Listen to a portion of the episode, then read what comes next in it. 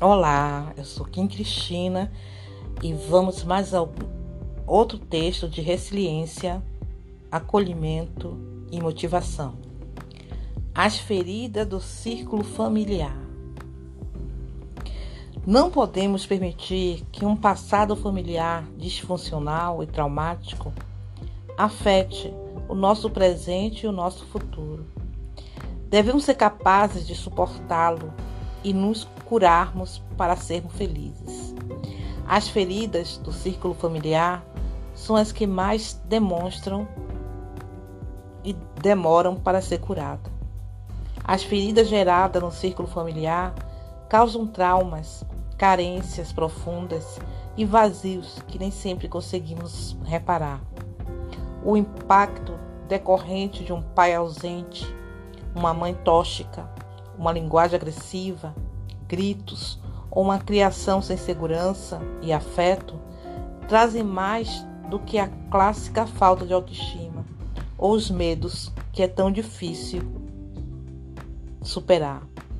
Muitas vezes, a dificuldade para resolver muitos desses impactos íntimos e privados está em um cérebro que foi ferido muito cedo. Não podemos nos esquecer de que o estresse experimentado ao longo do tempo em idades jovens faz com que a arquitetura de nosso cérebro mude e com que estruturas associadas às emoções sejam alteradas.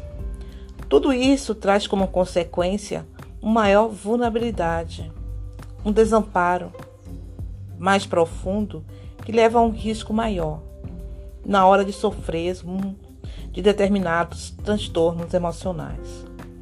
A família é o nosso primeiro contato com o mundo social, e se este contexto não muda, não nutre nossas necessidades essenciais, o impacto pode ser constante ao longo de nosso ciclo vital.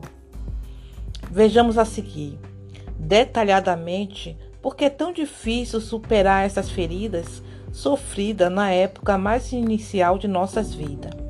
A cultura nos diz que a família é um pilar incondicional, embora às vezes erre. Meninas sem feridas emocionais juntas. O último cenário em que alguém pensa que vai ser ferido, traído, decepcionado ou até abandonado é sem dúvida no seio de sua família. No entanto, isso ocorre com mais frequência do que imaginamos. Essas figuras de referência, que têm como obrigação nos dar o melhor, oferecer confiança, ânimo, positividade, amor e segurança, às vezes falham, voluntária ou involuntariamente. Para uma criança, um adolescente e até para um adulto, experimentar essa traição ou essa decepção no seio familiar supõe desenvolver um trauma para o qual nunca estamos preparados.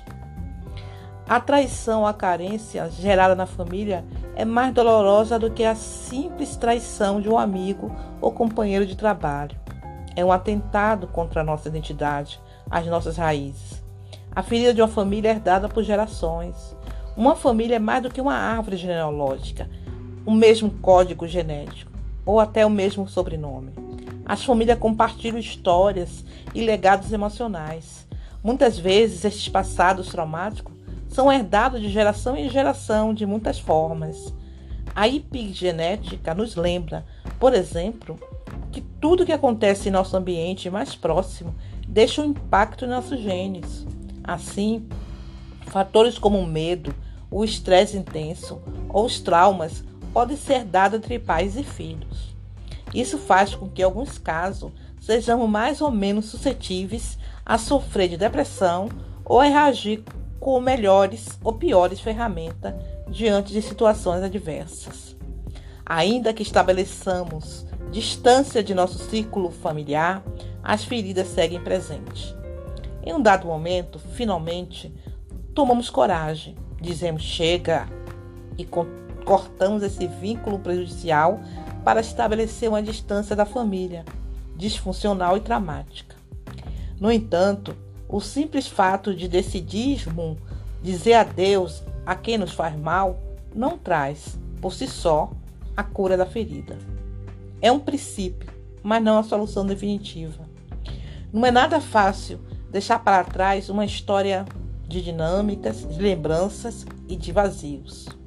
Muitas dessas dimensões ficam presas à nossa personalidade, inclusive em nosso modo de nos relacionar com outras pessoas. As pessoas com um passado traumático costumam ser mais desconfiadas, têm mais dificuldade em manter relações sólidas. Quem foi ferido precisa, além disso, se sentir reafirmado, anseia que os demais preencham essas carências. Por isso, muitas vezes se sente frustrados, porque poucas pessoas lhe oferecem tudo o que elas precisam.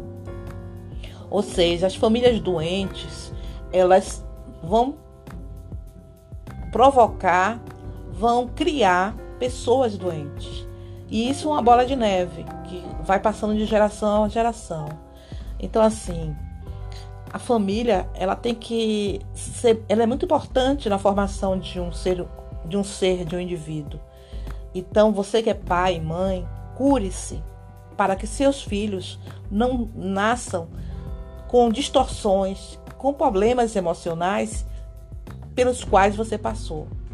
Freie essa bola de neve de discordância, de conflitos, de problemas emocionais. Ame, respeite, oriente, cuide. Até o próximo episódio.